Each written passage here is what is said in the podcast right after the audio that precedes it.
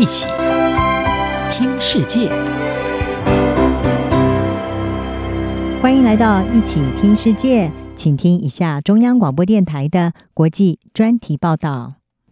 今天的国际专题要为您报道的是：蒲亭动武扭转欧洲外交传统，造就更团结的欧洲。俄罗斯对乌克兰展开全面入侵，俄国总统普京原本希望能够闪电攻占乌国首都基辅，不过事实已经证明，普京不仅失算，反倒促成了一个更团结对抗他的欧洲。俄军全面入侵乌克兰之后，基辅的空袭警报频频作响，乌克兰政府下达了就地避难令。俄罗斯宣称，为了应对北大西洋公约组织向东扩张的威胁，而对乌克兰采取特殊军事行动，并且承诺不会伤及平民。不过，战事爆发不久，基辅一栋公寓大楼就遭到俄罗斯的飞弹打中，现场到处断垣残壁。救援人员连忙赶到现场，从岌岌可危的大楼中抬出伤者。俄军则否认攻击民间建筑。联合国已经证实，战火已经造成至少数百名乌克兰平民丧生，包括许多儿童在内，并有近百万人逃往邻国。乌克兰总统泽伦斯基痛批俄国对城市滥轰，已经犯下了战争罪。设在荷兰首都海牙的国际刑事法院也准备对俄罗斯展开战争罪调查。而事实上，这场战事没有如了普京原本的设想。能够闪电斩首泽伦斯基政府，其中最大的因素被认为是乌克兰展现出全国上下一气保卫国家的决心。泽伦斯基不时在社群媒体上发布谈话影片，内容包括向国际求援以及向敌军喊话放下武器等等，表达他跟人民同在，也大大提振了士气。在国家遭到入侵之后，乌克兰的各行各业都动起来协助保卫国家。在西部城市利沃夫，一家啤酒厂就改制汽油弹，提供民众使用。这一家啤酒厂的创办人表示，这是员工一起做出的决定。他们希望能够为保卫国家尽一己之力。Uh, this was, uh, our own 这是我们啤酒厂人员自己的草根决定，去做我们能做的，在我们可以的时候，去帮助赢得这场战争。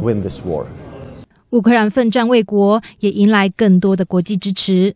此外，这场战争并颠覆了欧洲多国的外交传统。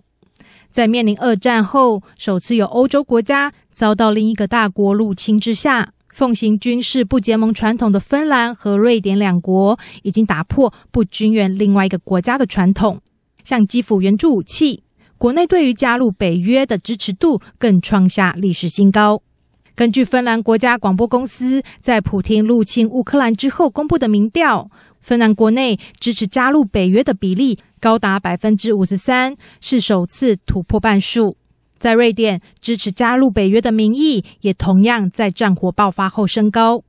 根据瑞典电视台的民调，瑞典人民对加入北约的支持度达到历史性的百分之四十一。瑞典国防专家卡兰德认为，北约对于接受新成员已经释放出正面的讯号。目前的情势看来，一切都有可能。目前一切都有可能，而来自北约国家的讯号是，成员申请可以在很短的时间内处理。所以，我认为这很大程度上是一个政治决定，是斯德哥尔摩和赫尔辛基当局而定。不仅在北欧，普亭决议挥军乌克兰，也逆转了德国多年来的军事和外交政策。德国总理肖兹在战事爆发之后宣布，柏林将大幅扩充军费。在这之前，德国才逆转不向冲突地区运送武器的决定，向基辅提供反坦克武器等等军火。有鉴于德国黑暗的纳粹第三帝国过往，这一些举措在战后的德国向来被视为一大禁忌。肖兹在国会宣布扩充军费的决定，并批评普亭想要把时光倒转，重新恢复十九世纪的帝国。因此，他表示德国必须强化自己的军队，未来的国防预算每年将会超过 GDP 的百分之二。